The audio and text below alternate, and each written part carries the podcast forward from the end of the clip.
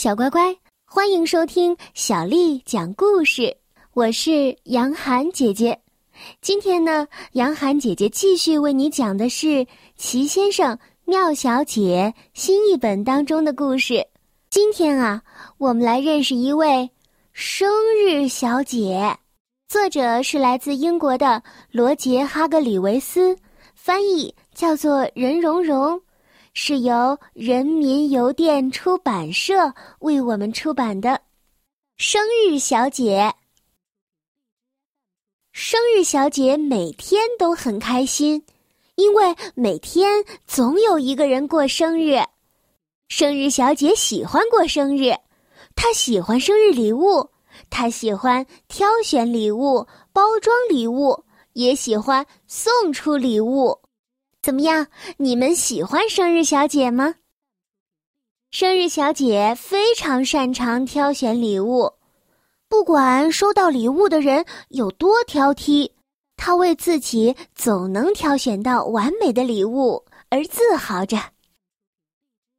去年的时候，她送给挑剔先生一只迷你熨斗，让他熨鞋带儿的时候用。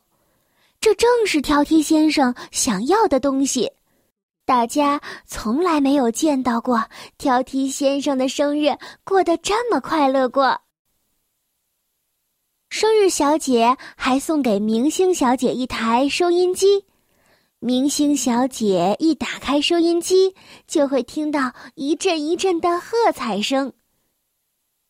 生日小姐送给莽撞先生一张没有腿的床，这样的话，莽撞先生晚上从床上掉下来的时候就不会撞到头了。我们的生日小姐之所以这么贴心，那是因为她有一本生日手册来帮助她记录每个人的生日。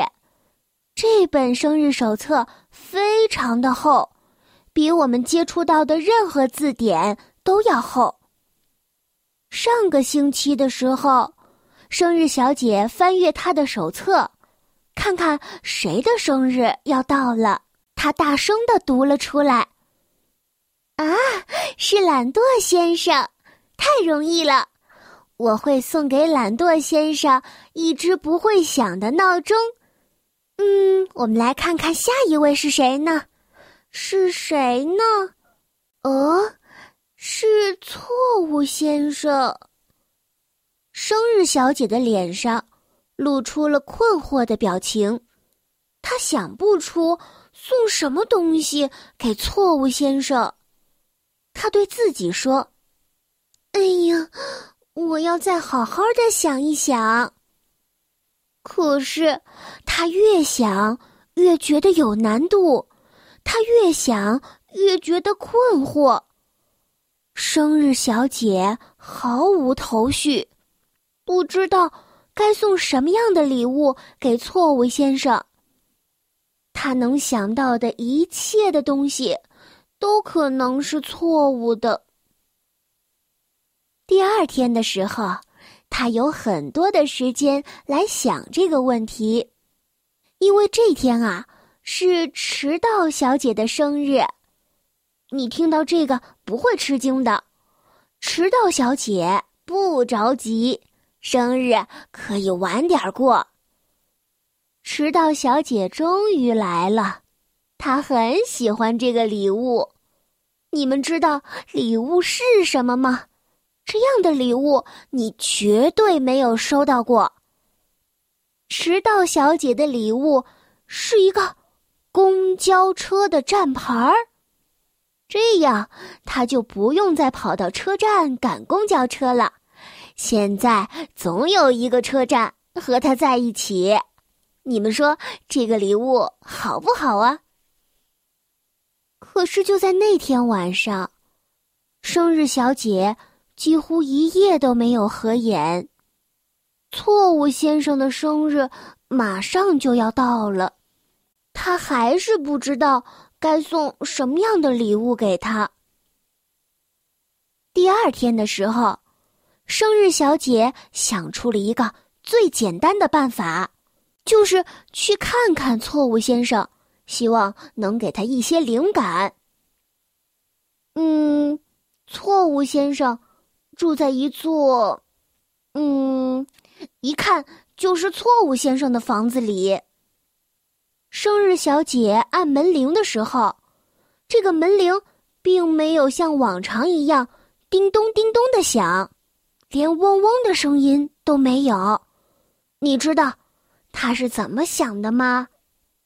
他是这样想的，哼哼。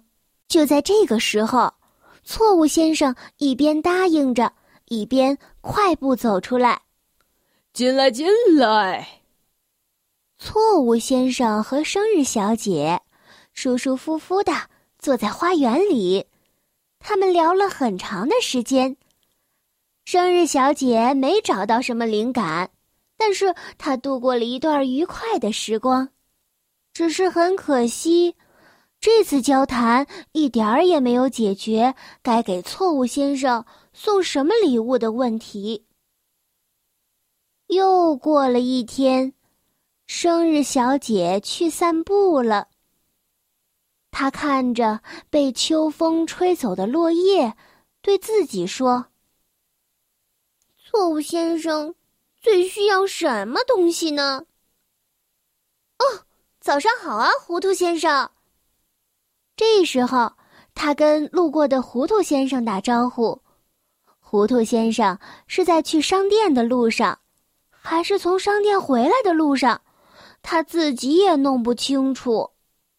糊涂先生回答说：“下午好啊，我们正在欣赏迷人的夏天的风光呢。”可是现在不是夏天啊！生日小姐说着，突然想出了一个主意。哦，当然，谢谢你，糊涂先生。生日小姐说完，就飞快的跑去给错误先生准备生日礼物了。几天之后，错误先生的生日到了，生日小姐拿着礼物。来到他家，错误先生听到了门铃响了。可是他总是开错门，他打开了厨房的门、橱柜的门、冰箱的门，最后终于打开了房门。错误先生打着招呼：“再见，再见。”他看着生日小姐。他对生日小姐说：“你给我带礼物了，呃，这一定是……”错误先生还没有说出后面的字，生日小姐就大声的喊着：“圣诞快乐！”接着把一份包着圣诞包装纸的礼物送给了他。错误先生拿着礼物，露出了惊讶的表情。他大叫道：“我正要说，今天一定是圣诞节，那么我是对的。”错误先生太开心了，因为生日小姐给了他最想要的东西。错误先生就是希望自己能有正确的时候。错误先生撕开了礼物的包装纸，生日小姐。送给了他一只雪橇，错误先生大喊着：“这真是太妙了！哦，我一直想要一辆自行车。”生日小姐露出了微笑。这就是生日小姐的故事。小乖乖，今天的故事就为你讲到这儿了。如果你想听到更多的，中文或者是英文的原版故事，欢迎添加小丽的微信公众号“爱读童书妈妈小丽”。接下来又到了我们读古诗词的时候了。今天呢，要为你读的是汉代李延年的作品《李延年歌》。《李延年歌》。汉，李延年。北方有佳人，绝世而独立，一顾倾人城。再顾倾人国。宁不知倾城与倾国，佳人难再得。李延年歌，汉，李延年。北方有佳人，绝世而独立，一顾倾人城，再顾倾人国。宁不知倾城与倾国，佳人难再得。李延年歌，汉，李延年。北方有佳人，绝世而独立，一顾倾人城，再顾倾人国。宁不知倾城与倾国，佳人难再得。小乖乖，晚安。